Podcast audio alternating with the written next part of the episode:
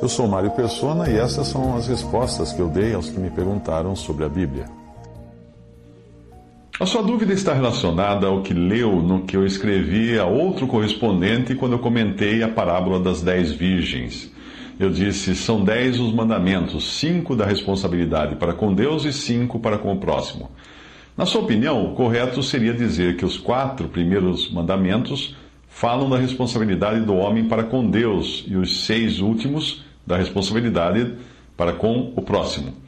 Vamos resumir os dez mandamentos que nós encontramos em Êxodo capítulo 20 para termos uma visão melhor disso. Primeiro é não fazer outros deuses, não ter outros deuses. O segundo é não fazer ou adorar ídolos. O terceiro é não dizer o nome de Deus em vão. O quarto é guardar o sétimo dia. O quinto é honrar pai e mãe.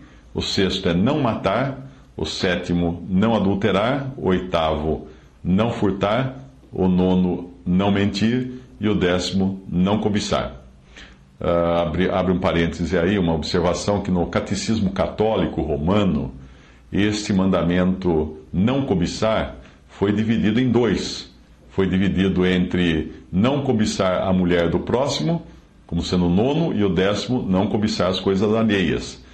Pra, para que, por que fizeram isso? Para que a contagem continuasse sendo dez após terem extraído o segundo mandamento, que fala das imagens, dos ídolos.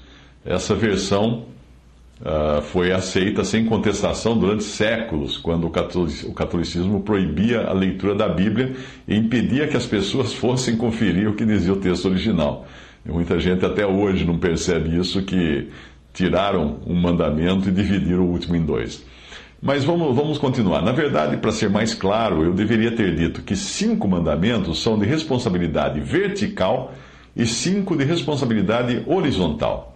Os cinco primeiros são da responsabilidade do homem para com quem está acima dele. Daí o verbo honrar. E aí você inclui toda a cadeia de comando que chega até Deus. Os outros são de relacionamento com as pessoas, independente do grau de parentesco. O quinto mandamento não se refere exatamente a como devemos tratar as pessoas, mas principalmente de reconhecer a autoridade, alguém acima de nós, como nos quatro primeiros uh, mandamentos. É por isso que o, o quinto manda honrar pai e mãe. E isso não depende de quem seja o pai e a mãe ou de como eles se comportam.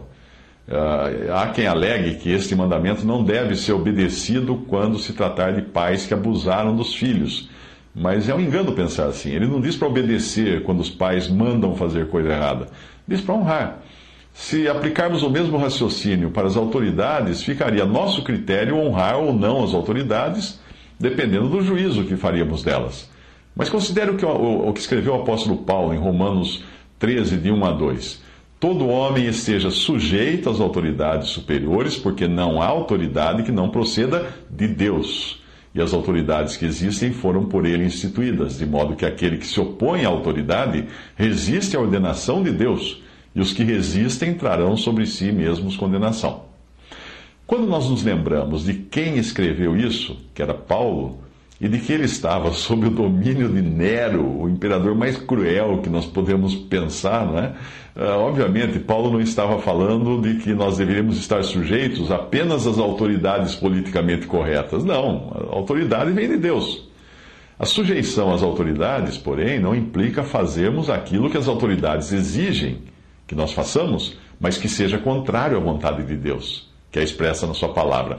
Eu posso me negar a matar inocentes mesmo se a autoridade acima de mim exigir que eu faça isso.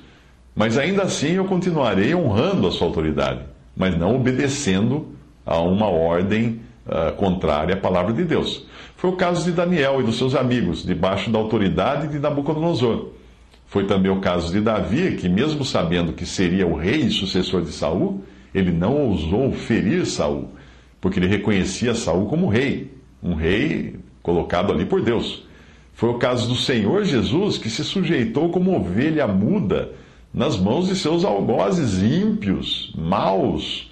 E o Senhor Jesus fala para Pilatos: nenhuma autoridade teria se a, se a ti não fosse, não tivesse sido dado. Ou seja, ele estava dizendo a Pilatos: olha, Pilatos, você está pensando que você manda porque, por causa, porque você é. Você não.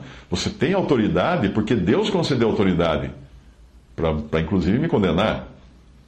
Portanto, perceba que o quinto mandamento, de honrar pai e mãe, tem muito mais a ver com os quatro primeiros do que com os cinco últimos, que condenam matar, adulterar, furtar, mentir e cobiçar, sem envolver em qualquer relação de obediência, honra ou sujeição, como acontece com os primeiros cinco mandamentos. Daí o meu entendimento da, das características desses mandamentos permitirem que você possa dividi-los em cinco e cinco. Uh, os primeiros relacionados a Deus, que é a fonte de toda autoridade, e os últimos relacionados ao próximo. Mas, obviamente, é uma divisão apenas para efeitos de estudo da palavra de Deus, uh, já que eles não são divididos ali, eles foram dados todos num, num volume só.